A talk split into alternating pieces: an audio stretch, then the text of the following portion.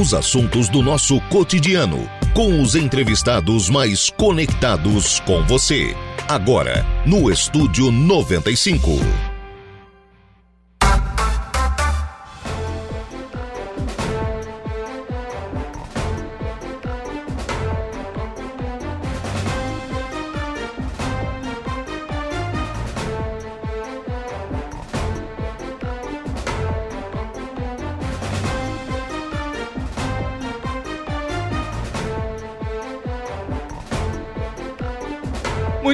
São 10 horas em ponto, 24 graus é a temperatura. Bom dia! Estamos começando o programa na manhã desta segunda-feira aqui na programação da Rádio Araranguá. Muito obrigado pelo carinho da sua companhia, muito obrigado pela sua audiência já de forma antecipada, muito obrigado também pela sua participação. A gente lembra sempre que você nos acompanha pelo FM 95,5 aí no rádio do seu carro, da sua casa, do seu local de trabalho muito obrigado pela sua audiência. Muito obrigado também a você que nos acompanha através das nossas demais plataformas. E aí eu destaco aqui o nosso portal www.radioararanguá.com.br. Lá no nosso portal você nos acompanha ao vivo e em qualquer lugar do mundo e pode também ficar sempre muito bem informado. Trazer dois destaques aqui do nosso portal. Etapa do Catarinense de Fórmula Truck será realizada em Balneário Gaivota. O prefeito Quequinha falou mais cedo aqui na programação da Rádio Araranguá sobre isso. Um outro destaque. É, Polícia Rodoviária Federal desobstrui barreira no trecho sul da BR-101. Isso aconteceu nesta noite. Uma barreira foi obstruída aqui em Sara. Foi, foi feita em Sara, foi, foi desobstruída aí pela Polícia Rodoviária Federal com apoio de técnicos do, da CCR Via Costeira. Em virtude aí dessas manifestações que estão acontecendo lá em Brasília, não seria diferente, né? Aqui no, no estado algumas delas também acabaram acontecendo. Você também nos acompanha ao vivo em áudio e vídeo lá no Facebook da Rádio Araranguá. Muito obrigado a você que está ligadinho conosco e já participando por aqui. A Marlene Mato, Mar, a Marlene Silva, ó a confusão que eu fiz agora. A Marlene Silva está conosco e a Alessandra Matos também está conosco é, interagindo aqui com a nossa programação através do nosso Facebook, facebook.com.br. Você nos acompanha em áudio e vídeo e participa aqui do programa. Pode participar também através do nosso YouTube. Lá no YouTube da Rádio Araranguá você também nos acompanha em áudio e vídeo. O chat também está lá aberto à sua inteira disposição. Também à sua disposição o nosso WhatsApp, que é o 98808 4667. 8808-4667 é o WhatsApp da Rádio Araranguá. Adicione aí os seus contatos e participe aqui da nossa programação. Conosco por aqui, bom dia Lucas, para o Costa, está aqui no nosso WhatsApp, bom dia para o Costa, obrigado pela participação. Também aqui no nosso WhatsApp o Zé da Aspecto, o José Felisberto Pereira. É, pedágio com filas intermináveis, cadê os nossos direitos? Está colocando aqui o Zé da Aspecto, mandou foto, bota lá na live, Kevin o pessoal vê, é, isso aqui se eu estou entendendo que é em Maracajá, né? Aqui em, entre Araranguá e Maracajá, a, a fila aí do, do pedágio. E aí, eu vou voltar aqui, inclusive uma matéria que está lá no nosso portal, no www.radioararanguá.com.br. Procon de Tubarão libera abertura de cancelas em praça de pedágio. Quer dizer, já foi, isso já aconteceu em outras oportunidades, não só aqui em Araranguá, em Tubarão, mas lá em Tubarão o Procon foi lá e agiu. Né? Lá, é, quando a fila passou de 15 minutos ou 400 metros, o Procon foi lá, se deslocou até a praça de pedágio, mandou abrir, até normalizar o tráfego, até ter uma condição normal de tráfego, né? até o pessoal conseguir é, atender ali em, em, entre 15 minutos ou 400 metros. E é isso que tem que ser. É assim, assim está no contrato. Falta agora, claro, o pessoal do Procon de Araranguá também e ali tomar a providência nesse sentido, né? Ou notificar nesse sentido ou o Procon do estado, enfim, alguém tem que, se a fila está interminável, né? se tem muita gente reclamando das filas nos pedágios aqui em aqui em entre Araranguá e, e Maracajá, ora, é, se tem esse tipo de, de reclamação, tem que ter alguém em defesa do consumidor. Esse alguém é o PROCON. Esse alguém é o PROCON. Então as providências precisam ser tomadas. Já foram, já existem providências em outros lugares. Exemplos já estão aí, já existem. Né? Agora é preciso tratar também é, da, da questão que está em, acontecendo neste momento aqui em aqui em Araranguá.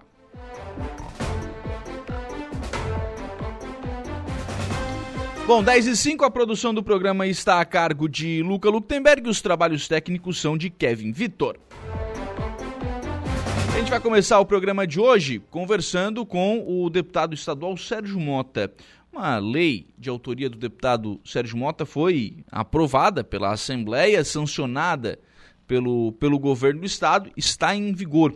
Esta lei estabelece que os shopping centers, né, pelo estado, precisam separar, né, considerar ali como cadeiras e mesas né, específicas para idosos, para reservar isso para os idosos, 5% das mesas dos seus estabelecimentos. Eu quero, quero ouvir o deputado Sérgio Mota, primeiramente, sobre a iniciativa, né, como é que esse problema chegou ao senhor e como é que se deu né, até o momento da aprovação desta lei na Assembleia Legislativa. Bom dia. Muito bom bom dia também a todos os ouvintes aí de Araranguá. Então, Lucas, essa lei nós estamos na, na comissão né, é, do idoso e chega muitas demandas, né, partindo, claro, da, dos idosos, as suas demandas. Então, uma delas foi é, essa da, da mesa na, nas praças de alimentação do shopping center. Porque nós já temos né, em todos os estabelecimentos, tanto mercado, enfim, todos os estabelecimentos, isso acho que é no mundo todo, tem a vaga reservada para o idoso estacionar. E é, nós, quando conversamos com um grupo de idosos, é, eles trouxeram essa demanda.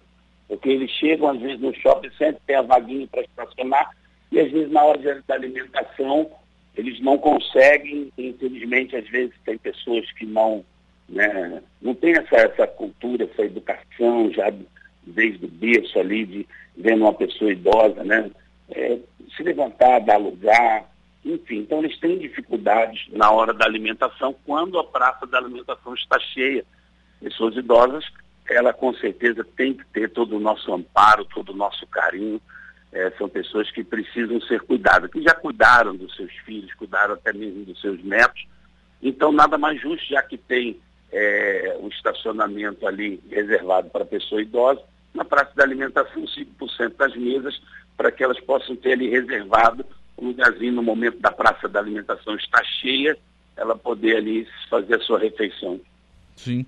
Deputado, é bom, a demanda está tá apresentada, né? Como é que o senhor imagina colocar esta lei em prática? Porque, claro, agora os, os estabelecimentos precisam né, fazer a reserva, precisam, enfim, trabalhar para colocar em prática né, a, a, a, separação, ou separação não, né? Mas a reserva dessas mesas, né?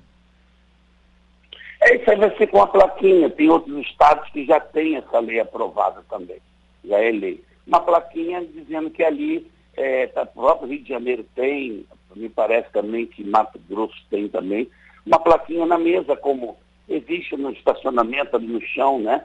A placa identificando o estacionamento do idoso, 5% das mesas, só colocar uma plaquinha, reservá-las e colocar uma plaquinha identificando que aquela mesa ali, ela está reservada à pessoa idosa, né, no momento que ela precisar da, da, de se alimentar, praça da alimentação Tamichela tem aquele lugarzinho dela reservado. Uhum. Então algo, algo simples, mas que vai fazer a diferença na vida dos idosos. Vai, vai fazer. Eu já presenciei, o Lucas, é, a praça de alimentação aqui do próprio shopping center aqui do, do Beira-Mar, aqui em Floripa, cheio, e às vezes chega um idoso, né? É, às vezes dificuldade até de, de, de, andar, às vezes tem que andar com uma bengala, enfim, e pega ali a, a a sua refeição, e, enfim, muitas vezes não tem um lugar reservado. Né? Então, com certeza vai ajudar, porque também é uma demanda, é um pedido deles mesmo, que eles sentem essas dificuldades né, nas praças de alimentação do shopping. Então, por isso, nós desenvolvemos, foi aprovado, passou pelas comissões, e agora a gente vai, estamos estudando no meio da fiscalização, de botar em prática essa lei. É. E, claro, com a ajuda também de todos né, que que quando forem no shopping, já tem, temos que identificar os que não, não estão obedecendo. Claro que vamos, temos um prazo, a gente está estudando, já temos essa ideia de vai ser, a identificação vai ser através de uma plaquinha colocada em cima da mesa ali, né, reservado, espaço reservado para pessoas idosas. É. é, essa questão da fiscalização é fundamental, né? Para de fato ver a lei na prática, né? Para de fato ver a, claro, a iniciativa é se tornar uma realidade, né? Isso, com certeza, porque leis tem muitas, o negócio é, é, é, é, é cumprir, a né? prática né? dela. Isso aí a gente vai estar em cima, com certeza, e a gente pede à população, a todos, que também nos ajudem denunciando aonde o estabelecimento que não estiver de fato cumprindo. Sim, sim. Deputado, aproveitando a sua participação aqui no programa para atualizar também as informações né, com relação às conversas aí dentro da Assembleia Legislativa. A gente está vivendo um momento de, de transição, né? O, o, governo eleito né, já tomou posse, o Jorginho Melo já é governador, mas os deputados ainda estão né, nesse, nesse mês né, de, de recesso, mas já na, na expectativa para início de novo mandato. Como é que estão as conversas, presidência da Assembleia Legislativa? Como é que estão as conversas no Parlamento Catarinense? É, a gente tem ali duas candidaturas, que é o Zé Milton, né? Que é daí também da região. E também temos o Mauro de Natal, né? Que já foi presidente aqui da casa por dois anos. E a gente tem conversado bastante, né? Não há uma definição exata, mas se conversa, né? Está em torno desses dois nomes para presidir né, a Assembleia Legislativa de Santa Catarina, e a gente tem conversado muito que o poder legislativo, ele com certeza tem que estar é, independente, é um poder independente, claro, tem que estar em harmonia com o executivo, isso que a gente espera que o governador, que a gente sabe da experiência política que ele tem, eu acredito que vai ter uma harmonia, vai ter, enfim, uma união entre os poderes, mas a gente quer também preservar a, Assembleia ali, fazendo com que haja, né, ambos um respeito mútuo, para que então possa ter é, um governo aí, o próprio governador Jorginho Melo, ter um governo aí com certeza de paz, de, de, de tranquilo, e eu tenho certeza que isso vai acontecer. Sim. É, é, na verdade são, são os primeiros movimentos ainda do, do governo Jorginho Melo, né? Com nomeações ainda, é, enfim, ainda se vive aquela lua de mel do governo, né? Com certeza, é verdade isso. Mas, verdade, está nomeando, está tá fazendo isso. Eu tenho certeza que, acredito que vai, vai ser também um bom governo. O governo Carlos Moisés também foi um excelente governo, né? Sim. Ajudou muito os municípios. Espero que né, o Jorginho Melo, que já tem uma experiência até maior, né, no sentido político, possa também dar continuidade ao que o governador Carlos Moisés fez aí por Santa Catarina. É, foi classificado aí como isso ouvi de vários prefeitos, né? Como o, o governador mais municipalista da história de Santa Catarina, ele fez chegar até a ponta, até os municípios, né? Muitos recursos para infraestrutura, para saúde, para educação. Com certeza um governo que vai ficar na história e a gente é, espera que Jorge Melo dê essa continuidade com a experiência que ele tem. É uma pessoa também, com certeza, eu já me coloquei à disposição de estar junto, fazer parte da base do governo do, de Jorginho Melo, que eu tenho certeza que ele vai dar continuidade, vai fazer é, um governo brilhante aí para Santa Catarina. Pois é, essa, essa é uma questão da uma das preocupações dos prefeitos, né, é, do estado inteiro, não diferente dos prefeitos aqui da, da região, com relação à, à, manutenção dos programas e pagamento daqueles convênios que estão com obras em, em andamento, né? A gente tem algumas aqui na região de obras que são conveniadas com o governo do estado, mas que são os municípios que estão executando. O senhor presidiu, né, o Republicanos, que era o partido, que é o partido do, do ex-governador Carlos Moisés. É, como é que tá, como é que, é tá essa conversa com o Jorginho Melo para o pagamento dessas, é, desses convênios? É, eu acredito que essa conversa deve ter sido na transição ali com o próprio governador, mas eu acredito que ele vai com certeza cumprir com tudo que está em andamento, né? Para que, de fato, de verdade, ele, ele, ele possa possa estar bem no governo dele, porque se ele não cumprir o que, o que ficou para trás, vai ter muitas reclamações e com certeza ele não quer é, começar o governo mal, né? Uhum. Acredito que ele vai dar andamento em tudo aí. Com certeza ele fará isso. Tá certo. Deputado Sérgio Mota, muito obrigado pela participação aqui no programa. Um abraço, tenha um bom dia. Um abraço, Lucas. Obrigado aí. Muito bem, então, deputado estadual Sérgio Mota, deputado autor, então, desta lei que estabelece né, lei agora, viu? Não é mais projeto, já é lei, já está aprovado, sancionado, publicado, enfim, é lei, tem que cumprir. Claro que tem um período de, de adaptação, enfim, mas já é lei, né? Já tem que cumprir. Os, os shopping centers né, do estado precisam separar aí 5% das suas mesas e cadeiras para os idosos aqui em Santa Catarina. Algo simples, coloca lá uma plaquinha, enfim, tá, tá reservado, é, e aí os idosos teriam direito a esta prioridade também na escolha das mesas.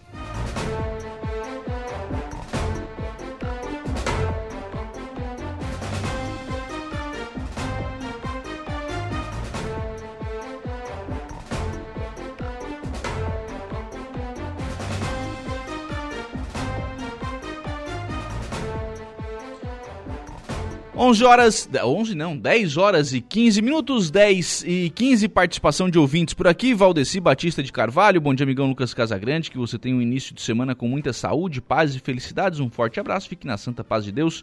Pensamento do dia, do Valdeci Batista de Carvalho, vamos lá. Nada se cria, nada se perde, tudo se transforma. Oh, bonito, hein, Valdeci Batista de Carvalho? Show de bola. Muito obrigado ao Valdeci sempre nos acompanhando, participando, interagindo aqui com a nossa programação. Também conosco lá no Facebook da Rádio Araranguá, a Cleusa Nichelle, a Gisele Ávila, são pessoas que estão nos acompanhando também lá pelo facebook.com.br Rádio Araranguá. A gente lembra que lá você nos acompanha em áudio e vídeo, participa e interage aqui com a nossa programação.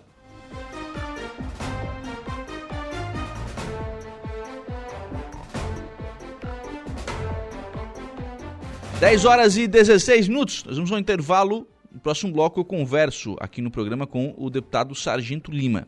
No sábado houve uma reunião na Assembleia Legislativa tratando da questão do decreto que foi editado pelo presidente Lula eh, com relação à questão dos colecionadores, atiradores e caçadores. E há uma reação. O grupo dos CACs, né, aqui em Santa Catarina, liderados pelo senador Jorge Seife e pelo deputado Sargento Lima, eh, estão buscando né, uma ação direta de inconstitucionalidade, pedindo a invalidade deste decreto. A gente vai explicar isso no próximo bloco aqui do programa.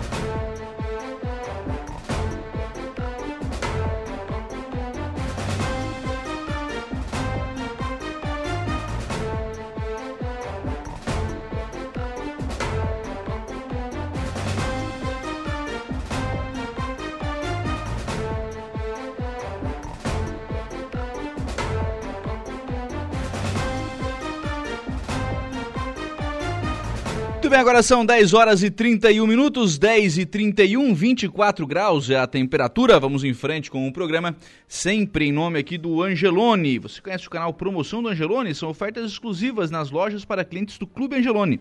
Toda semana são novas ofertas que você ativa no aplicativo e tem acesso ao identificar a sua compra no caixa.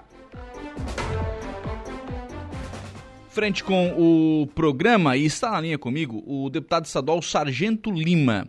O, no último sábado, aconteceu aí uma, uma reunião em Florianópolis, na sede da Assembleia Legislativa, em que os CACs, né, os colecionadores, atiradores e caçadores, né, aquelas pessoas que têm é, porte de arma, né, mobilizados pelo deputado Sargento Lima, pelo senador é, Jorge Seife, acabaram fazendo uma, uma reunião para buscar reagir ao decreto que foi publicado pelo presidente Lula em que ele trata da questão armamentista, né? trata do acesso ao porte de armas no país. Deputado Sargento Lima, como é que se deu esta mobilização e em que, que encaminhamentos né, esse grupo de CACs dá a partir desta reunião? Bom dia. Bom dia. Bom, é, primeiro para a gente poder retificar algumas coisas aí, né? É, essa reunião ela era com os lojistas de armas e munições e equipamento esportivo da prática do tiro, né? Certo. Não era uma reunião com os CACs, né? Certo. É, e não se tratava de porte ela. Sim. E sim dos encaminhamentos da suspensão, né?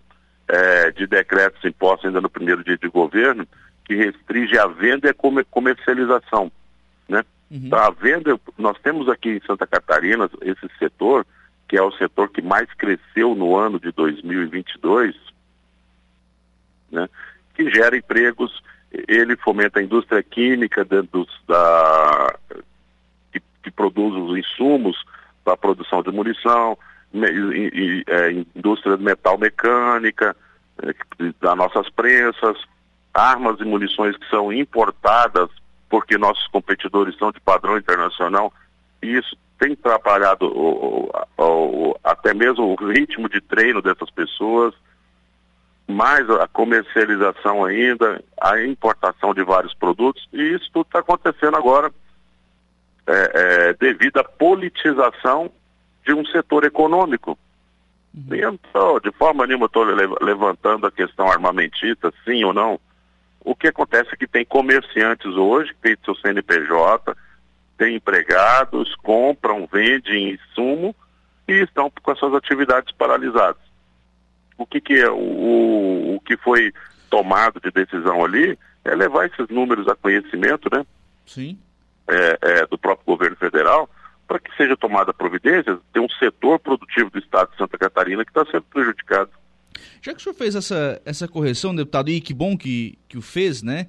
É, uhum. explica para a gente como é que era a, a, questão da comercialização de armas e como é que está hoje, né, em virtude desse, desse decreto, até para a gente entender qual é a diferença e qual é o impacto que isso tem, por exemplo, nos clubes de tiro que a gente tem aqui em Araranguá. Sim, nós temos uma limitação de número de munições para ser comprado. É, você com, com 600 munições, você não treina um atleta, que é o que você tem, isso vai estipulando limites é, de compra anual para cada um, né? É, você, não, você não consegue treinar e desenvolver é, é, é uma atividade esportiva se você não for se utilizar de, de, é, é, de lançar mão de importação, de comprar material importado, e entre outras coisas que está acontecendo, né? E detalhe, e a gente está vendo ali, todo mundo pensa, ah, o CAC ele tem o porte, o atirador tem o carro, o caçador tem ele, tem o material, mas tudo isso é comprado. Uhum. Sabe? E o que mudou foi isso ali, que foi restringido quantidade, restrição de calibres, todas as atividades, o, o trânsito com o próprio do porte do CAC, que era da casa até o clube de tiro, está suspenso. Então você está você tá encerrando, eh, você está botando uma pá de cal, fazendo um túmulo para um setor econômico do Estado, que foi, que foi errado, erroneamente politizado. Uhum. Só isso. Está inviabilizando um setor econômico. Isso. É a mesma coisa de eu, de eu politizar agora o futebol. Olha, quem joga futebol é de direita, quem não joga é de esquerda. Então vamos proibir o futebol. Uhum. Sim. Mais é, ou menos isso. Aí o impacto para quem tem ali um planejamento financeiro dentro de uma. De, desde quem produz até, até quem comercializa é grande, né? É gigantesco. Isso aí a gente está tá na frente de um universo de, de centenas de CNPJs. Para ter uma ideia, tinha mais de 500 pessoas reunidas na Assembleia, pessoas que geram emprego, pessoas que estão comprando terreno, estão investindo em construção civil para poder construir Sim. sua loja, seu clube, seu estande, e paralisar as atividades econômicas deles. A questão dos clubes também foi, foi bem afetada, bastante afetada, né, deputado? Totalmente totalmente, que já é a ponta lá dentro, é quem realmente pratica, quem consome o produto mesmo, né? Uhum. E infelizmente a gente tem que agora estar tá levando e explicar o, a constatação do óbvio para Brasília. Então foi assumido esse compromisso aí com os deputados federais, com o senador que também esteve presente na reunião, né? Para tentar é, é, arrefecer, tirar a pressão desse discurso em cima de um setor econômico igual a qualquer outro. Uhum. É, é, é, criar regras, mas não, não pode inviabilizar um setor, né? Não, todo setor segue regras, né? Sim. Né? Todo setor, e ele é o que mais segue. Sim, sim. Tá você, eu quero ver você comprar uma munição hoje, comprar uma arma sem devida documentação, sem você tá, passar pro, pelo crivo da Polícia Federal, do Exército, talvez seja o setor que mais possui regras e mesmo assim está inviabilizado. Sim. Hoje, por exemplo, eh, a gente tem aqui em Araranguá, eu vou, eu vou de cabeça, viu? São que eu conheço são dois, são dois clubes de tiros, né? Mas com uhum. vários praticantes, a gente tem aqui hoje a, a equipe que é vice-campeã do JASC do ano passado, é de, do, na, na, modalidade de tiro é de Araranguá. Tem alguns atiradores é, que realmente participam de competição, né? São atletas que uhum. realmente treinam, treinam nesse sentido. Para ele cumprir a regra hoje, como é que ele faz, deputado? Não faz. Para? Simplesmente isso. Simplesmente isso, não faz. Uhum. Por quê? Porque eu vou te falar uma coisa, você não, você não vai chegar num nível de competição com restrição de número de munições para ser comprada. Você não, o seu você atirador, CAC, né? Colecionador, atirador e competidor. Você não consegue é, é, circular com a sua arma. Então, como eu falei, pegou um setor de esporte, o um setor econômico e está condenando o cara. Uhum. Para a sua, para a sua atividade, não consegue. Para a atividade. Para a atividade. E é uma tristeza, mas como eu falei, hoje tem que ter responsabilidade, principalmente para nossos representantes aí é, federais, que eles têm que começar a botar a, a, a mão na consciência e despolitizar esse assunto e mostrar lá em Brasília, lá, conversar, conversar com outros senadores, né? Para que a gente consiga, é, é igual eu falei, é, retirar esse impacto político que existe em cima de um setor econômico produtivo, lucrativo, que emprega, que gera renda, que gera receita, como qualquer outro. Sim. Bom, uh, qual é o encaminhamento que foi, foi dado? Levar o assunto, levar esses números a Brasília através de quem, deputado? Não, do, do, senador, se conversar com isso com os outros senadores lá, se não me falha a memória, tem uma PLP lá de número 312 que vai ser votada, que a gente pode normatizar ela melhor ali dentro ali. E, na verdade, é buscar uma solução legislativa para isso. Não tem uma receita, sabe? Não uhum. tem algo pontual para ser feito, mas tem que buscar uma, uma, uma, conversar com o próprio governo federal, né, com o executivo do governo federal, falar assim, olha, peraí só um pouquinho, vocês estão politizando um setor econômico e um setor esportivo do país. Nós, de Santa Catarina, muita gente está investindo, francamente, e agora tirou o pé. Tirou o pé, não está investindo mais. Né? E quando começa a fazer isso com algum setor, para passar para o próximo é muito rápido. A gente está visando isso há quatro anos. Uhum. É, aí... Amanhã amanhã, amanhã vai ser essas imposições serão colocadas em cima da mídia, de uma Sim. rádio. Sim. E aí? É, por aquilo que já, por aquilo que está sendo colocado é o caminho, né? É o caminho. É o caminho. É o caminho. Então tem, é, tem que evitar que esse tipo de coisa aconteça. Aí é que eu pergunto, deputado, convencimento, tá, funciona essa, funciona essa, esse método? Não existe outro caminho no seu do convencimento. Não existe. Né? É, não adianta se fazer, não tem se paralisação, uhum. greve, é, chute, parada, é convencimento, é trabalhar. O serviço do político é um serviço chato, porque você tem que estar trabalhando constantemente. Sabe? Constantemente. Tem que fazer exposição de motivos, reuniões, enfim, é assim que vai se conseguir. Eu não consigo enxergar outra forma de conseguir se não for dessa forma. Uhum né? De tirar a, a, política de um. Porque, na verdade, sim, qual é o movimento hoje desse setor econômico no Estado, deputado? Tu diz em valores? É. Cara, é uma, é uma indústria milionária, porque a, arma é uma coisa cara, né? Uhum. A gente não consegue. É, é, nós temos alguns números, mas eu não prefiro não passá-los, porque não são exatos, a gente não consegue vislumbrar isso aí, sabe? Mas hoje ali, eu, eu, eu acredito cegamente ali que nós estamos falando dentro de Santa Catarina de, de, um, de um mundo que engloba quase 7 mil empregos diretos e indiretos. Uhum. Sabe? É significativo. E isso que a gente não está contando a expansão desse setor, né? Porque era um setor que, que vinha, vinha com uma alta expansão, né? Com criação. Se eu olhar aqui para Araranguá, né? Que é uma cidade uhum. é, relativamente pequena no, no cenário estadual, se eu olhar aqui para 5, 10 anos, eu não lembro de clubes de tiro em Araranguá. Hoje, não, sem, sem puxar muito da memória, eu tinha dois. Ainda. Nós temos ali com, com o projeto da minha autoria ainda, que é a Rota Turística do Tiro, trazer turistas para dentro de Santa Catarina. Isso aí nós vamos entrar para dentro do setor de hotelaria, gastronomia, sabe, de transporte dentro do Estado. Sabe, é, parece que é uma viabilidade para se ganhar dinheiro. E o Estado precisando de dinheiro. Sim. Bom, é, o fato é que nós teremos que acompanhar essa situação e o desdobramento dessas reuniões em Brasília, deputado. Isso mesmo. Né? Daqui para frente, jogar essa bola no colo deles lá, para que eles possam ir trabalhando essa, essa pauta da forma mais responsável possível. E, e, como eu falei, é uma exposição de motivos, é negociar, é gerenciar a situação para que todos saibam é, é, é o que, que realmente está acontecendo no nosso país. Deputado Sargento Lima, obrigado pela participação aqui no programa. Um abraço, tenha um bom dia. Eu que agradeço. Um forte abraço aí para Aranguá.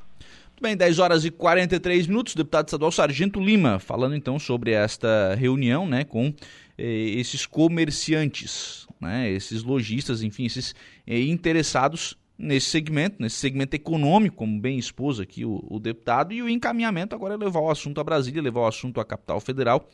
E sabia-se né, da, da intenção deste decreto, sabia-se da reação que teria né, a, a, esse decreto. Agora as reações elas começam e aí a exposição de motivos, como disse o deputado Sargento Clima, será levada então à capital federal, especialmente pelo senador Jorge Seif, mas claro, por todos aqueles que estavam né, participando desta reunião na Assembleia Legislativa.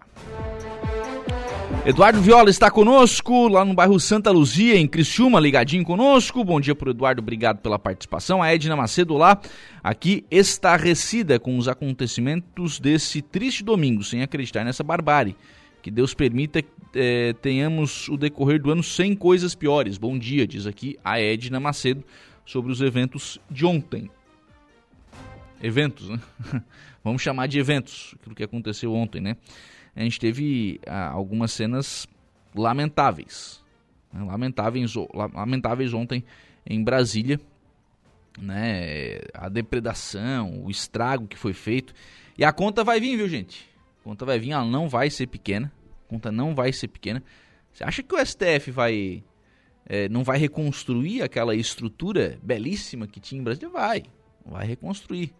E vai ser, provavelmente, ser contrato até emergencial, porque os, os ministros estão precisando agora, né, de, de, algumas, de, um, né, de um auditório para fazer as suas reuniões, enfim. A conta vai vir. E não vai ser barato.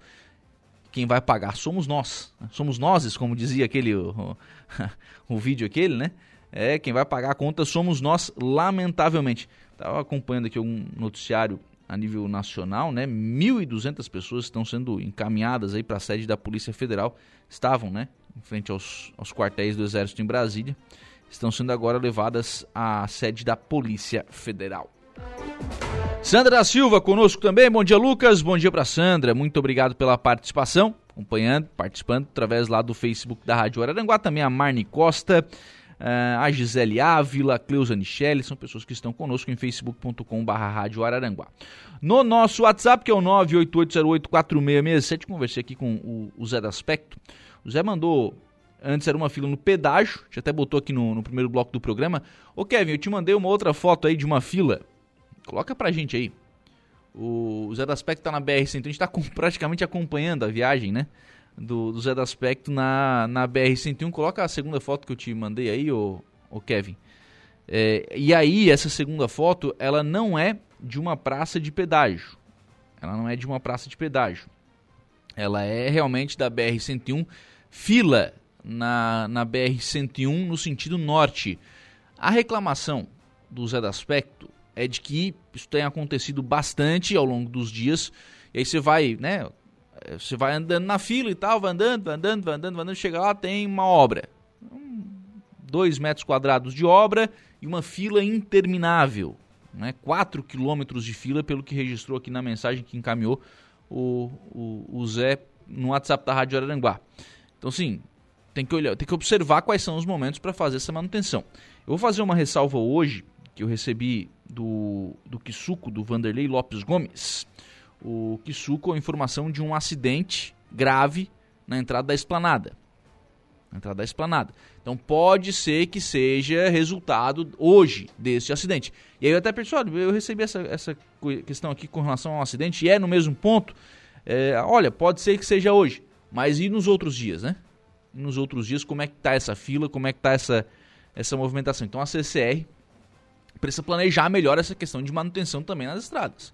Pode ser que hoje seja questão do acidente, mas em outros dias, em outras oportunidades, isso também já aconteceu. 10h47, Gregório Silveira, qual será o seu destaque no Notícia da Hora? Aumenta a porcentagem da estimativa do mercado para a inflação oficial no país. Ah, vai ser maior a inflação? É, subindo. É, Continua subindo. A taxa Selic bate um recorde histórico aí. É, e a gente vai pagando cada. É, Nosso dinheiro vai valendo cada vez são menos. esses índices aí que a gente vai lendo, IPCA, taxa Selic. E é, sabe o que eu acho engraçado? diretamente nossa vida. Sabe o que eu acho engraçado? Não. É interessante. É, esses índices eles mudam os eles são reflexos daquilo que muda o preço que a gente paga, né? Uhum. Então a gente uhum. vai no mercado, tomate, a cebola, o arroz, o feijão, tá tudo caro. É, é esse índice aí Isso, que é, que é. E tá todo mundo. Ninguém dá bola pra isso. É. E a picanha não chega, né? Como é que vai chegar uma Ah. picanha se. se Mas com esse índice aí? Hã? Com esse índice não chega aí, nunca. não- não vai chegar. chega nunca. Não, não vai chegar. Pensa numa promessa que eu acho que não vai ser cumprida. Vamos então à notícia da hora com o Gregório Silveira. Notícia da hora. A previsão do mercado financeiro para o Índice Nacional de Preços ao Consumidor Amplo, o IPCA, considerado o termômetro para a inflação oficial do país, passou de 5,31% na semana passada para 5,36% nesta segunda-feira. Para 2024 e 2025, as projeções são de inflação em 3,7% e 3,3%, respectivamente. As estimativas constam no Boletim Focus, pesquisa divulgada semanalmente pelo Banco Central, com a expectativa de instituições financeiras para os principais indicadores econômicos. Para alcançar a meta da inflação, o Banco Central usa como principal instrumento a taxa básica de juros, a Selic, definida em 13,75% ao ano pelo Comitê de Política Monetária, o Copom. A taxa está no maior nível desde janeiro de 2017, quando estava nesse mesmo patamar. Eu sou Gregório Silveira e esse foi o Notícia da Hora.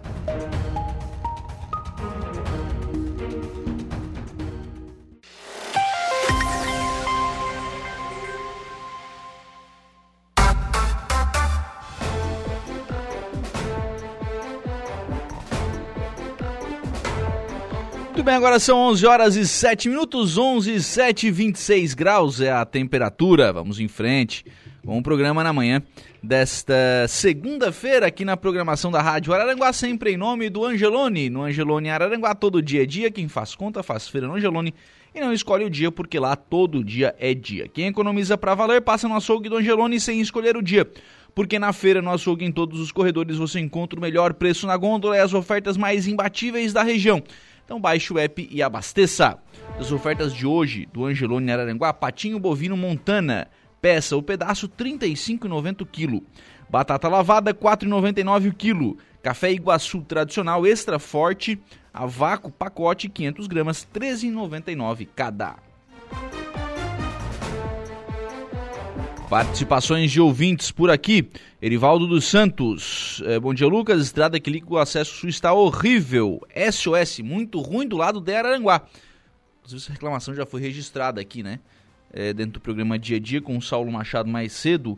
Pessoal estava dizendo né, que o prefeito César reconhece esta situação e fala da dificuldade, né? Da, da extensão territorial da cidade de Araranguá. Mas, claro, também compreendo a situação do cidadão, né? Que quer andar numa estrada em condições. Então tem sim que observar esta situação. Heitor José Bigarella, bom dia. Temos que nos inteirar dos acontecimentos para poder emitir nossas opiniões. Bom dia a todos. Bom dia aqui pro Heitor Bigarella. Obrigado pela participação. João Viana Matheus, bom dia, Lucas. Um abraço. Um abraço também pro João Viana. Muito obrigado pela participação lá no WhatsApp, que é o 988084667. O Adelor está conosco, também deixando aqui a sua mensagem de bom dia. Bom dia pro Adelor. Muito obrigado pela participação. Bom dia também para o diretor de educação de Maracajá, professor Daniel de Souza, professor Chicão. Bom dia, tudo bem? Bom dia, Lucas. Bom dia a todos os ouvintes. Tudo bem, sim. Como é que está o atendimento às crianças durante a temporada, essa, essas férias escolares, né, ô, ô Chicão? Colônia de férias. Então, começou hoje, né? Hoje a gente abriu o nosso CI para a colônia de férias.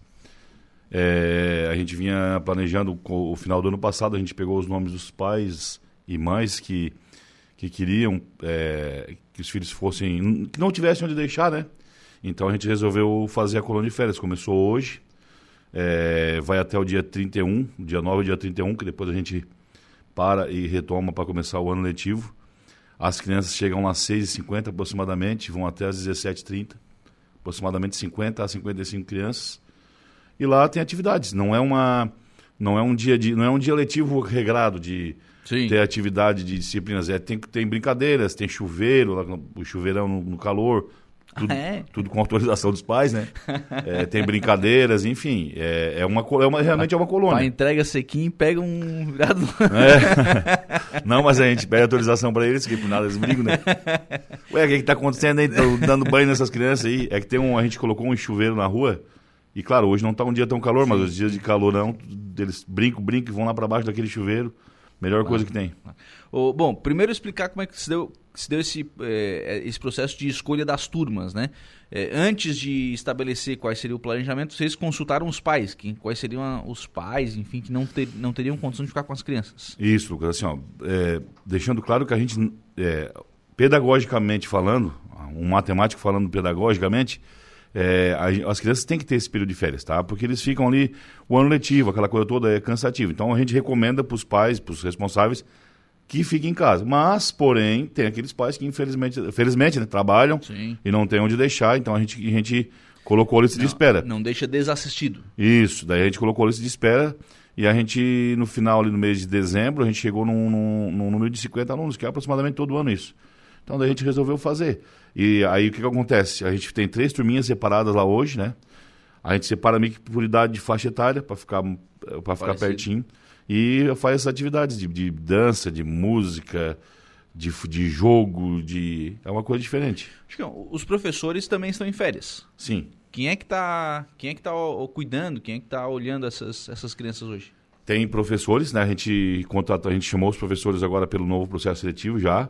Tem auxiliares, também pelo novo, pelo novo processo seletivo, as, cozinhe, as cozinheiras e a faxineira.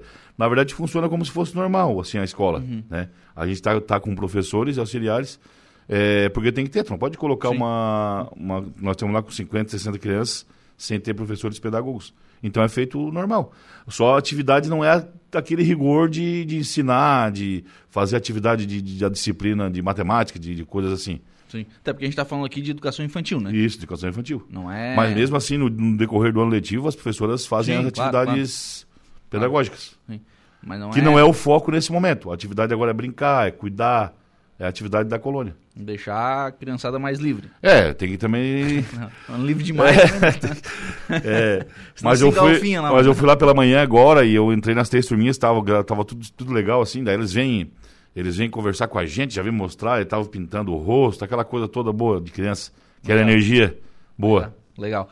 Bom, processo seletivo, uh, já fizeram, né? O processo. Tá tudo certo. É, quando, quando é que iniciam as contratações? Dia 23 está no edital, a gente vai fazer a chamada. Então, essa semana a gente vai fazer o levantamento novamente certinho, para deixar tudo prontinho para o dia 23 ser chamado para iniciar no dia 2 de fevereiro, se eu não me engano. Não, a data correta, não lembro se é 2 ou 3. Uhum. Daí 2 ou 3 é, já se apresenta para. Aí o ano letivo a gente está a gente no nosso calendário está dia 8, porém tem, um, tem um, uma atividade lá que de repente possa acontecer no dia 13. Eu tenho que conversar com o prefeito a respeito disso, por um para dar uma acertadinha no calendário. A princípio é dia 8. Dia 8 de fevereiro começa com alunos. Com aluno, com aluno.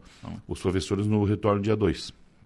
A maioria dos professores quem vai trabalhar no ano letivo de 2023, os ACTs, os efetivos, todos retornam dia 2. Porque isso é bom porque acaba que o ACT participa também da formação, já vai, já vai se inteirando na rede, né? É, essa era uma reclamação, né? Que ele, ah, tipo, tu começava a aula dia 3 e eles eram contratados dia 2. Não tem cabimento, tu nem te prepara, nem te conhece, nem. Apesar de muitos já terem trabalhado lá, é bom tu participar, como é que vai ser, planejamento. E eles têm o tempinho de planejar, eles ir lá na escola Uhum. Falar, esse ano a gente quer, quer conversar com eles a respeito do, dos PPPs das escolas, sentar. Não fazer um planejamento só, porque a gente está fazendo da Unesc, né? Uhum.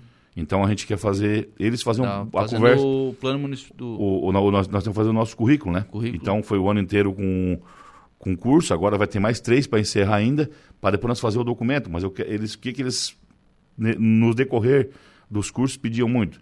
Para eles ter uma, uma atividade lá na sala. O, a escola 12 de maio. Sentar eles, conversar como é que é a nossa escola, como é que nós vamos, dar uma arrumada no nosso PPP, a Libânia e o Lali, eles pediram isso. A gente quer ver se nós queremos deixar uns dois dias para eles fazerem esse tipo de planejamento. Dentro desse de 2 a 8 de fevereiro. De 2 a 8. Por isso que eu te falei que o ideal para nós era começar no dia 13 com o aluno.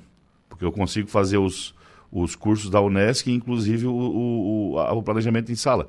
Porém, eu quero ver o estado como é que vai, como é que vai, como é que vai ficar, se a gente consegue. Porque nós temos os ônibus, né?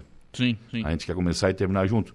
Mas vamos ver. Aliás, foi uma pauta até, eu vou até é, fazer uma comparação aqui, né? Hoje de manhã isso foi tratado aqui na, na nossa programação com relação ao transporte coletivo em Araranguá. É, e Maracajá, por exemplo, é diferente, né? Lá o município faz o transporte dos alunos, né? Aqui é feito através da, da empresa Aviação Cidade. Lá é diferente, né? Aqui é terceirizado, né? Sim. É, nós, para lá, terceirizar não é viável, né, Lucas? Sim, Porque o custo vai ser muito alto e o nosso município, teoricamente, é bem menor, né? Na Sim. questão territorial. E dá, com os ônibus que tem, dá conta. Isso, e nós, assim, o prefeito, quando a gente assumiu lá, o prefeito, nós só ia em Floripa pedir ônibus. então veio dois, três ônibus, a gente comprou um agora também, que ele comprou, então nós estamos bem de frota. Então, o Né? nosso não, não transporte faz sentido, né? não, não faz sentido terceirizar. Mas vocês fazem o do, do estado daí. Fala assim, a gente faz o, o transporte do município e do estado, inclusive do ensino médio noturno. Sim. Por, por isso que faz, por isso que tem que ver essa questão do início do ano letivo para começar junto, né? É, ele- o estado começa dia 8, tá, a- tá o calendário deles. É numa quarta ou numa quinta-feira, não, não- eu não lembro. Eu queria começar na segunda, dia 13. Que daí tem, tem, aquele, tem aqueles dois dias de planejamento, de... Uhum. Enfim, tu volta com mais tempo. Se tu começar dia 2 e voltar dia 8, meio que tu vai apertar o teu, teu tempo. Mas isso tem que conversar com a administração para ver se a gente consegue resolver. Certo. Vereador Valmir Carradori, bom dia, Lucas, a todos os seus ouvintes, em especial aos maracajaenses. Abraço ao diretor de educação, Daniel. Parabéns ao excelente trabalho que ele e sua equipe de professores estão fazendo pela educação de Maracajá. Presidente da Câmara. Ah, bom dia, presidente. Presidente da Câmara e o Valmir Carradori. Um abraço. Essa questão do, do início do ano letivo, claro, tem que conversar com, com a administração, mas também é uma decisão pedagógica, né, Chicão? E, e também tem, que, tem a questão de atendimento aos pais, né? É, na verdade, assim, ó, o que, que, eu, por que eu falo da É, administração? A são são tem- várias variáveis É, aí, né? A gente tem que conversar com eles, claro que o prefeito tem que saber como é que vai começar, Claro. quando. E ele gosta de estar por Sim. dentro disso. E ele sempre prega assim, ó, Chicão, se tiver, se tiver, que- se ter que fazer igual o Estado, vamos seguir para dar tudo certo e tal. É só um detalhezinho que eu, te- que eu te falo, mas pedagogicamente para nós, nesse momento, é melhor no dia 13. Até porque a gente consegue encerrar no dia 16 ou 17 de dezembro. A gente já pensa lá no encerramento, né, para dar os 200 Claro. dias. E nós, ne- nesse, nesse pré-calendário, já dá 200 e poucos dias. Né? Esse ano vai ser um ano com bastante feriados, mas mesmo assim a gente não, não colocou nada de. Mas não tem Copa também, né? Não, mas a gente não colocou essas, essas, é- essas emendações que o pessoal fala, né?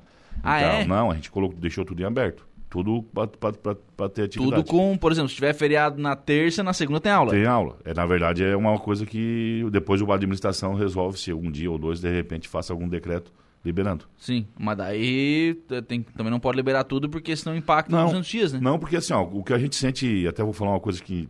O que a gente sente da dificuldade de, de estudantes de, do Estado é isso. O Estado, de repente, faz um. um- Eles fazem mais emendações. Foi isso que o pai me falou, eu não estou acompanhando o Estado. E a gente não quer isso, porque o pai, quando quer colocar lá, quer, quer que o filho participe de aula. Ainda mais que nós tivemos dois anos, praticamente um ano e meio sem, sem nada. Então é isso que eles cobram da gente. Sim. Que tenha, que tenha aula mesmo nesses feriados. Isso. Porque assim, Só que lá, assim, a maioria da- das famílias também não consegue pegar o- todos os feriados para viajar. Não. E aí não, fica e esse ano, ô, sem- Lucas, esse ano se tu for- tem oito ou dez, tu vai, vai fazer. Vai ficar só Ah, gastando com. Não, e, e aí assim, não vai viajar, não vai sair, vai, pai vai ter que trabalhar, a criança vai ficar só em casa? É, é, é isso aí. Não, na verdade, assim, a atividade de, às vezes, tu dá uma, uma descansada, não é só os Sim, professores, os alunos claro, faz parte. claro, claro. Mas assim, nem todos, né? Sim. Nem todos. E a reclamação que a gente tem é isso, que para nós não fazer isso, para deixar, para não ter essas emendações, é isso que os pais cobram. Para evitar que isso aconteça.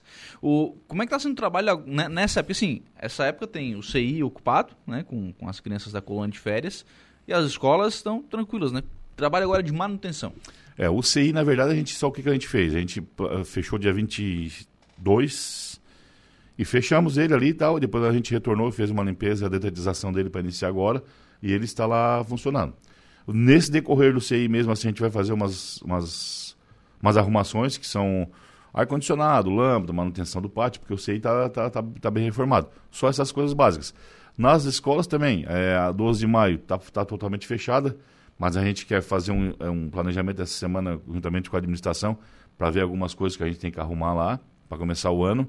A Eulária também e a Alemanha também. Então as nossas escolas elas estão praticamente num, num, num patamar bom assim. Tem que fazer aquelas manutenções básicas, de limpeza de pátio, alguma pinturinha, alguma arrumação de, de, de lâmpada, é, tem- Tem que ar-condicionado. fazer agora, né, Chico? É isso. A gente está planejando para ver se começa a se fazer semana que vem. Tem que fazer agora, não adianta. de- é, é pouquinha coisa, mas é pouquinha coisa com o aluno não dá, né? Isso, não, não, mas a gente, vai- a gente, é o que eu te falei, a gente vai fazer esse levantamento essa semana, principalmente das escolas que estão fechadas, e para a partir da semana que vem a gente começar com esse com essas obras, que não é tantas obras É, assim. não, não é, não é obra, é manutenção, Manutenção. né? Mas, pô, o aluno vai chegar no primeiro dia, ele quer chegar numa escola Certinha. é, ah, certinha, limpinha e tal, tranquilo, né? É, graminha cortadinha, que é, É o básico. É o básico. Alguém tem que fazer o básico, né? E vai chegar. Vão chegar lá, vai estar tudo certinho. Alguém tem que fazer, senão É. não pode É o que eu falei é última que hora, essa semana, essa semana a gente vai dar uma sentada para ver. Vamos nas escolas, porque tá paradinha, né? Faz 10 Sim. dias, 15 dias. E a gente vai ver o que Grama tá virando num. Não, a- na verdade a grama, tem na grama, verdade só tá temos virando- uma escola que tem bastante grama, os outros não tem. Uhum. Na verdade só o CI que tá lá com o aluno, que vai já que já foi feito a corte semana passada, tem que ser feito agora com esse verão aí, vou te contar. É, é verão, né? Aí o ar condicionado, que eu me preocupo bastante que eles sempre iniciam um problema, então a gente vai fazer uma revisão geral nesses ar condicionados. Tem a questão das lâmpadas também, que no final do ano eu não vi como é que tava, a gente já estava finalizando. Então essas coisas básicas tem que ter, como tu fala, o aluno quando chega tem que estar zeradinho, limpinha, tudo, tudo legal. Tudo preparadinho pra, É início do ano letivo. O, o que dá pra projetar pra esse ano letivo, Chico? Tu diz em que sentido? Pedagógico. Pedagógico, É. o que acontece? Por que, que nós fizemos o, o- o- a formação? Certo. A formação era uma reclamação de todos nós profissionais que não tínhamos. Então a gente fez a formação, vamos fazer o, o- o currículo, vamos fazer a entrega. Depois de, ter feito essas entregas desses currículos, a gente vai começar a fazer as oficinas, que é outra, que é outra reclamação. Ah, porque a gente escuta teó- eh, muito teórico e não tem as partes práticas da- da- da- das coisas. Então, o planejamento para esse ano, pedagogicamente, é fazer as oficinas de acordo com o currículo que a gente elaborou do- durante esse ano de 2022. Pra aí sim o professor que chega lá, tanto a CT quanto a efetivo, chega assim, ó, eu vou trabalhar tal situação, eu tenho, eu posso fazer isso, eu posso fazer aquilo, a prática pode ser aquilo outro, para começar a dar resultado, que já deu um resultado bom no IDEB, nosso IDEB foi bom, o É. IDEB de 2023, 2024 ser cada vez melhor. É, o nosso IDEB de 2022 foi na educação infantil, infantil nós já atingimos a, a, a média, a meta, né? Ficamos em segundo ou terceiro na MESC. E no ensino fundamental nós não atingimos a, a- a meta, mas nenhum município atingiu. Então nós somos o mais próximo também. Então nós ficamos muito felizes no, no- na questão do, do IDEB. E é isso. Se tu planeja, se tu dá oportunidade aos professores, eles vão chegar na sala e vão, vão colocar a atividade que tem que colocar e vai dar o resultado pedagogicamente, que é isso que a gente sonha. Sim. Em 2022, uma coisa que foi muito cobrada do, do departamento, né, é, especialmente né, na, na Câmara de Vereadores, foi a questão do Plano Municipal de Educação, do cumprimento das metas no, no Plano Municipal de Educação. É, como é que está essa... como- vocês têm uma comissão que acompanha o Plano Municipal de Educação? Vocês... é, quais são... A gente já conversou isso fora do ar. Acho que eu já me disse, olha, o prefeito ele, ele cobra bastante porque o cumprimento do, do plano ele vai é, revertendo em Retorna. recurso para o município, né? Para que a educação no município receba mais, mais recursos. Então ele cobra o cumprimento das metas do plano para que isso seja, seja atendido. O que, que vocês já cumpriram no Plano Municipal de Educação? Ô Lucas, é assim, a gente fez uma comissão, na verdade, né? A gente fez o decreto finalzinho de início de dezembro. E aí a gente não fez nenhuma reunião esse ano de, no 2023, né? E aí nesse 2022, 2023 essa comissão se a gente vai se vai reunir aproximadamente dois em dois meses para fazer essa, essa avaliação da- das metas, metas por metas, o que foi cumprido, a quantidade de porcentagem que foi cumprido, porque isso tem que ser colocado no, no- no site da prefeitura.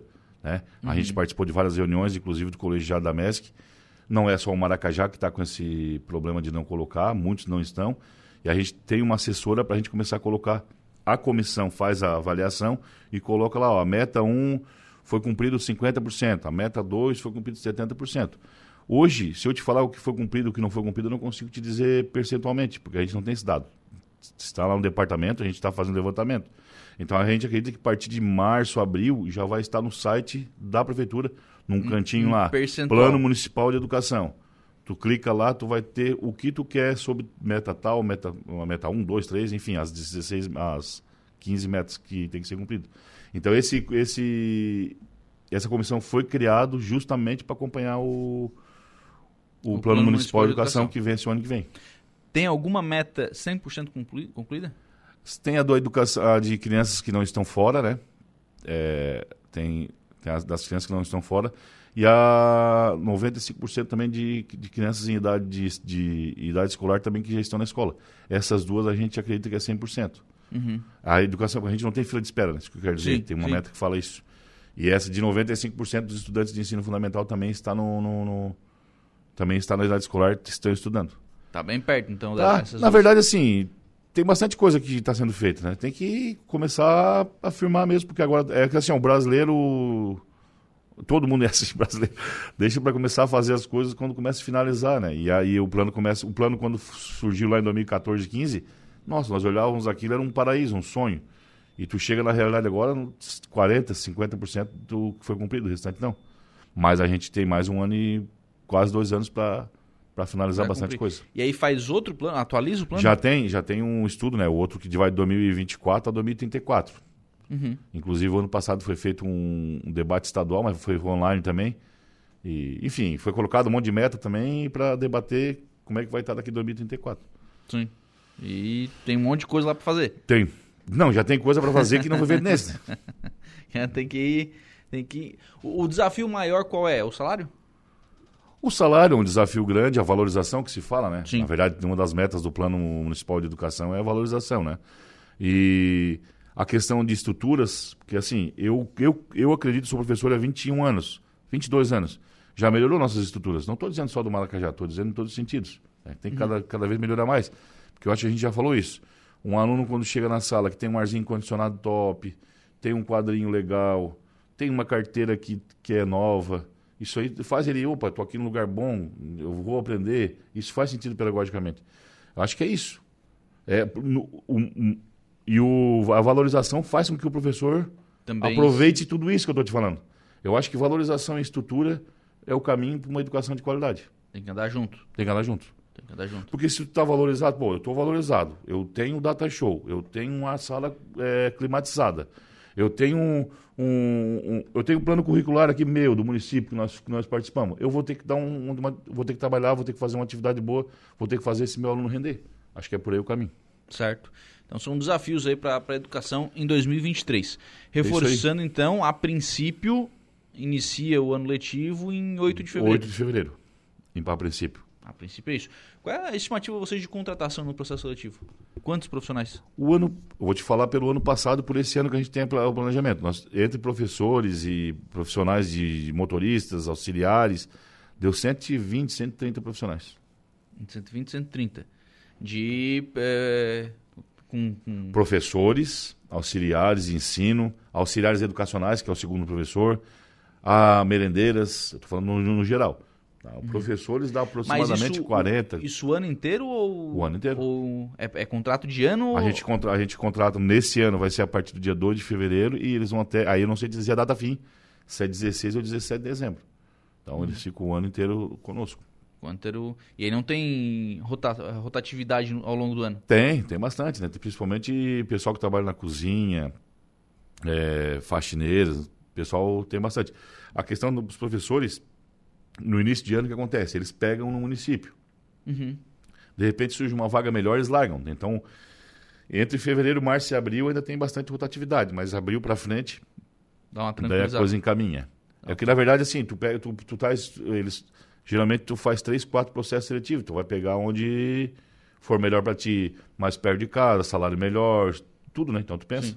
Só que eu pego aqui, se não deu certo. eu vou pegando onde tem. Né? É, a rotatividade é isso.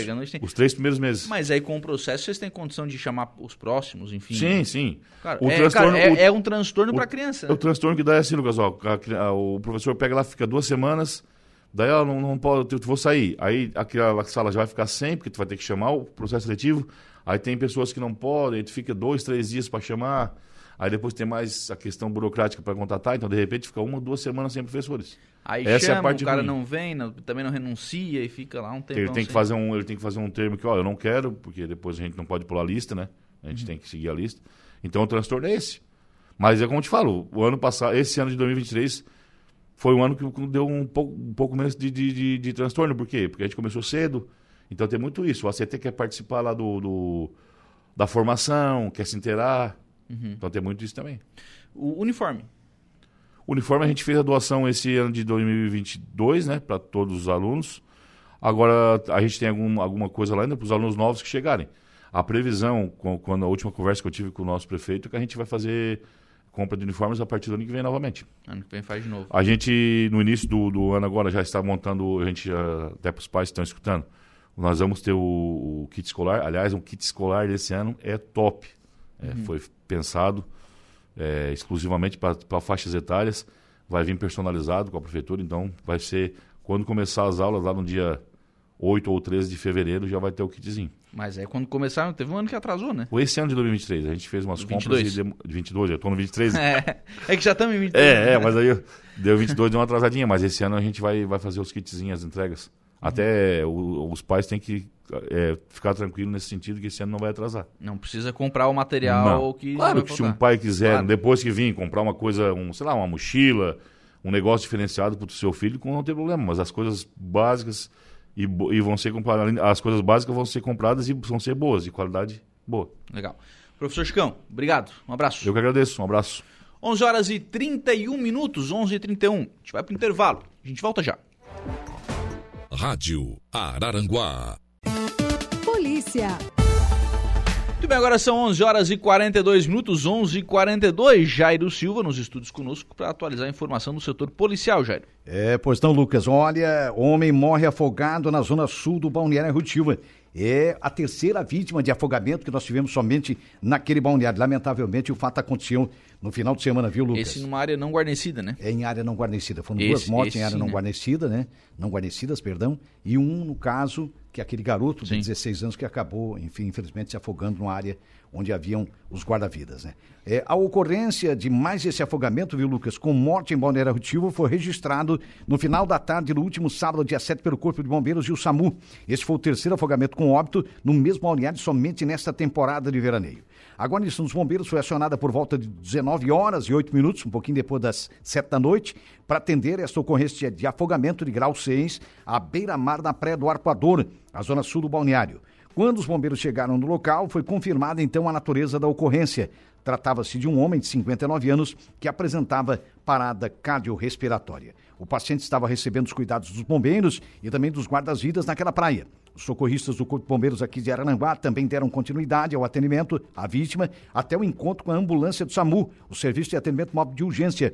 E de acordo com os bombeiros, Após então os procedimentos realizados pela equipe médica do SAMU, infelizmente o óbito foi constatado no local. Segundo informações colhidas na área em que ocorreu o afogamento, a vítima foi retirada da água por populares, que posteriormente realizaram contato com os guarda-vidas e bombeiros. Ainda conforme os bombeiros, o afogamento ocorreu em uma área desguarnecida, sendo que o posto mais próximo dos guarda-vidas ficava a um quilômetro e meio aproximadamente do local. E em tempo, a vítima residia no bairro Soares, me parece que era natural da Isara. Trata-se do senhor Antônio Vieira da Rosa, de acordo com, com as informações de familiares. Um cidadão, portanto, de 59 anos. Voltamos com o Estúdio 95.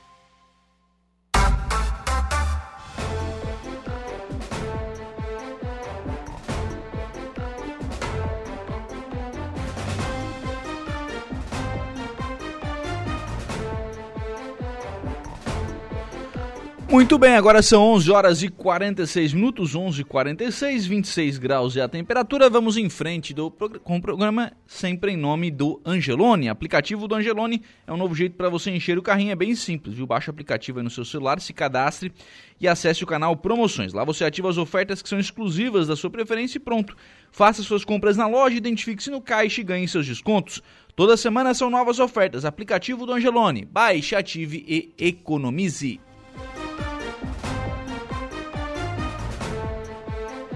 As ofertas de hoje aqui do Angelone Araranguá. Patinho bovino Montana, peça ou pedaço 35,90 kg. Batata lavada 4,99 kg. Café Iguaçu tradicional ou extra forte a vácuo, pacote 500 gramas, 13,99 cada. Ofertas do Angelone Araranguá. As pessoas perguntando aqui sobre a situação de rodovias. A última publicação da Polícia Rodoviária Federal já constatada, né?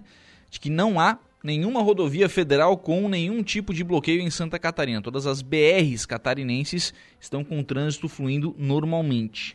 Você tem a, a situação que a gente já trouxe aqui, né, de, de acidentes, enfim, mas são há, por motivos de bloqueios, não há nenhum tipo de bloqueio nesta manhã de segunda-feira na BR-101. Jairo Silva trouxe logo, logo cedinho aqui na nossa programação, né?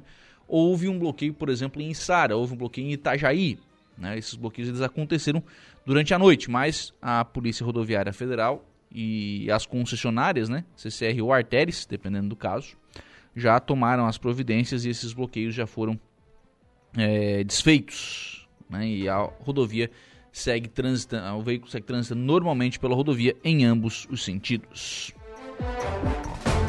Só mais uma sobre essa questão de esses atos que aconteceram ontem em Brasília. O, saiu uma decisão do ministro Alexandre Moraes, de Moraes é, que vai né, pedindo aí, vai, vai identificando os, né, as pessoas que estão, que estavam né, naqueles atos ontem em Brasília. E um dos perfis é, identificados aqui foi de um cidadão de Criciúma, né, de um adestrador, enfim, que estava nesses atos em, em Criciúma, está identificado, né, e está nessa decisão do ministro Alexandre de Moraes, né, sobre esses atos, porque vai vir muita conta a partir de agora, viu? Vai vir muita conta a partir de agora. 11 e 48 a Prefeitura de Sombrio entregou na semana passada quatro ordens de serviço para a construção de praça no Morretinho, o CAPS, no bairro Parque das Avenidas, e duas pavimentações de ruas nos bairros São Luís e Santa Gertrudes.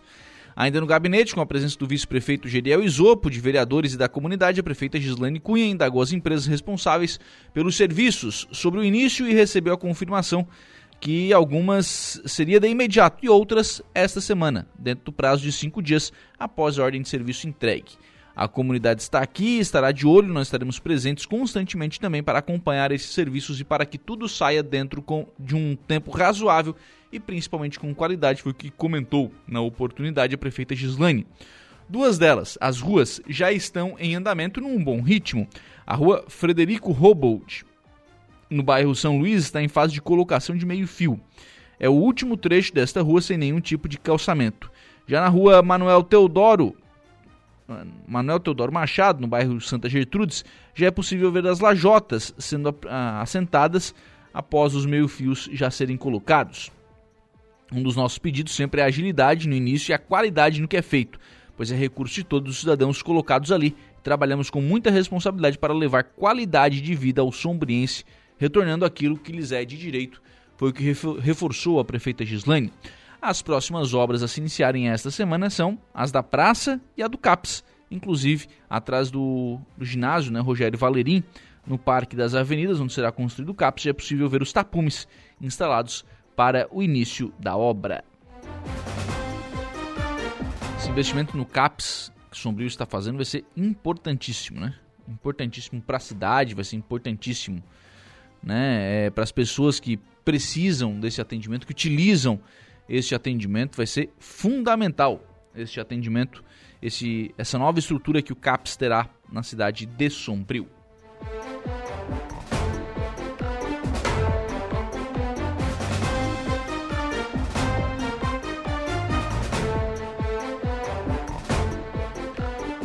11 horas e 51 minutos, 11 e 51 participação de ouvintes por aqui, pessoal que está nos acompanhando e interagindo aqui com a nossa programação. O João Melo está ligadinho conosco, também o Laércio Joaquim, a Rosane Velho, a Marne Costa, o Eduardo Viola, lá em Criciúma, ligadinho aqui na programação da Rádio Araranguá, por aqui a Edna Macedo, a Gisele Ávila, lá em Florianópolis, também ligadinha conosco, um abraço para Gisele, obrigado pela participação. Valdeci Batista de Carvalho também conosco, a Cleusa Nichelle, a Alessandra Matos e a Marlene Silva, são pessoas que estão lá em facebook.com.br Araranguá. Lembrar lá que você nos acompanha sempre em áudio e vídeo né? e participa também aqui do programa, interage, levanta o assunto que você gostaria que fosse é, tratado, que fosse abordado né, aqui na programação da Rádio Araranguá. É sempre importante a sua participação.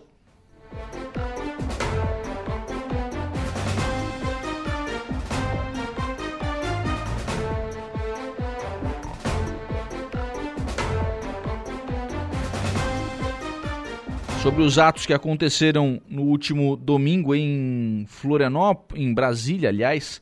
A Assembleia Legislativa do Estado de Santa Catarina emitiu agora pela manhã uma nota oficial. A Assembleia Legislativa de Santa Catarina reprova veementemente os atos de violência e vandalismo ocorridos neste domingo no Distrito Federal. A democracia pressupõe respeito, respeito aos diferentes, respeito às instituições e a todos os cidadãos. Não é possível tolerar atos antidemocráticos e violentos que avançam sobre os prédios públicos e as instituições e autoridades é, legal e legitimamente constituídas. Todas as manifestações são aceitas, desde que sejam pacíficas. O Poder Legislativo catarinense espera das autoridades constituídas competentes rigor na apuração e penalização exemplar das responsabilidades, é o que diz a nota da Assembleia Legislativa de Santa Catarina.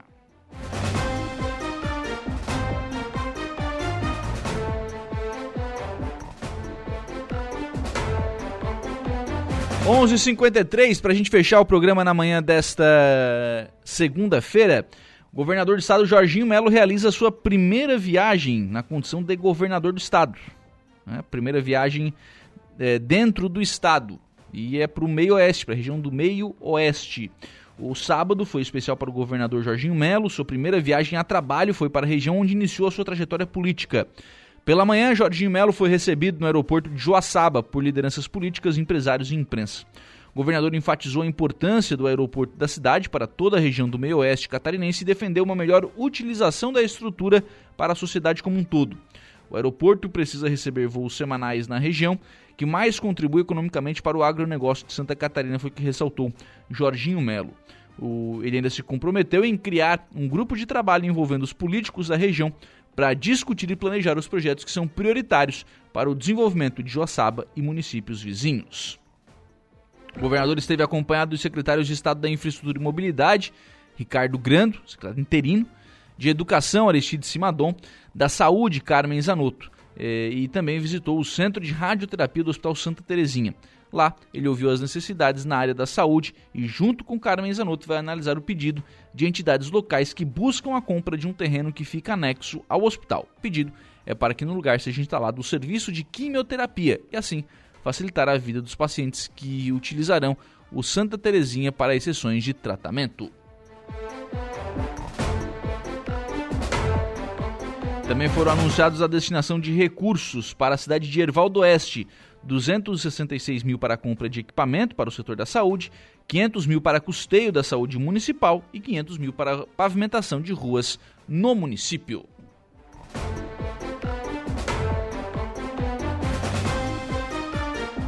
Onze cinquenta assim nós fechamos o programa na manhã desta segunda-feira, agradecendo por aqui o carinho da sua companhia, da sua audiência e também da sua participação, reforçando o convite, viu?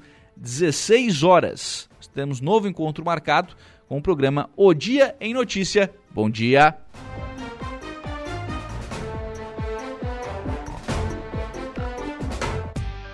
Estúdio 95, de segunda a sexta, às 10 da manhã.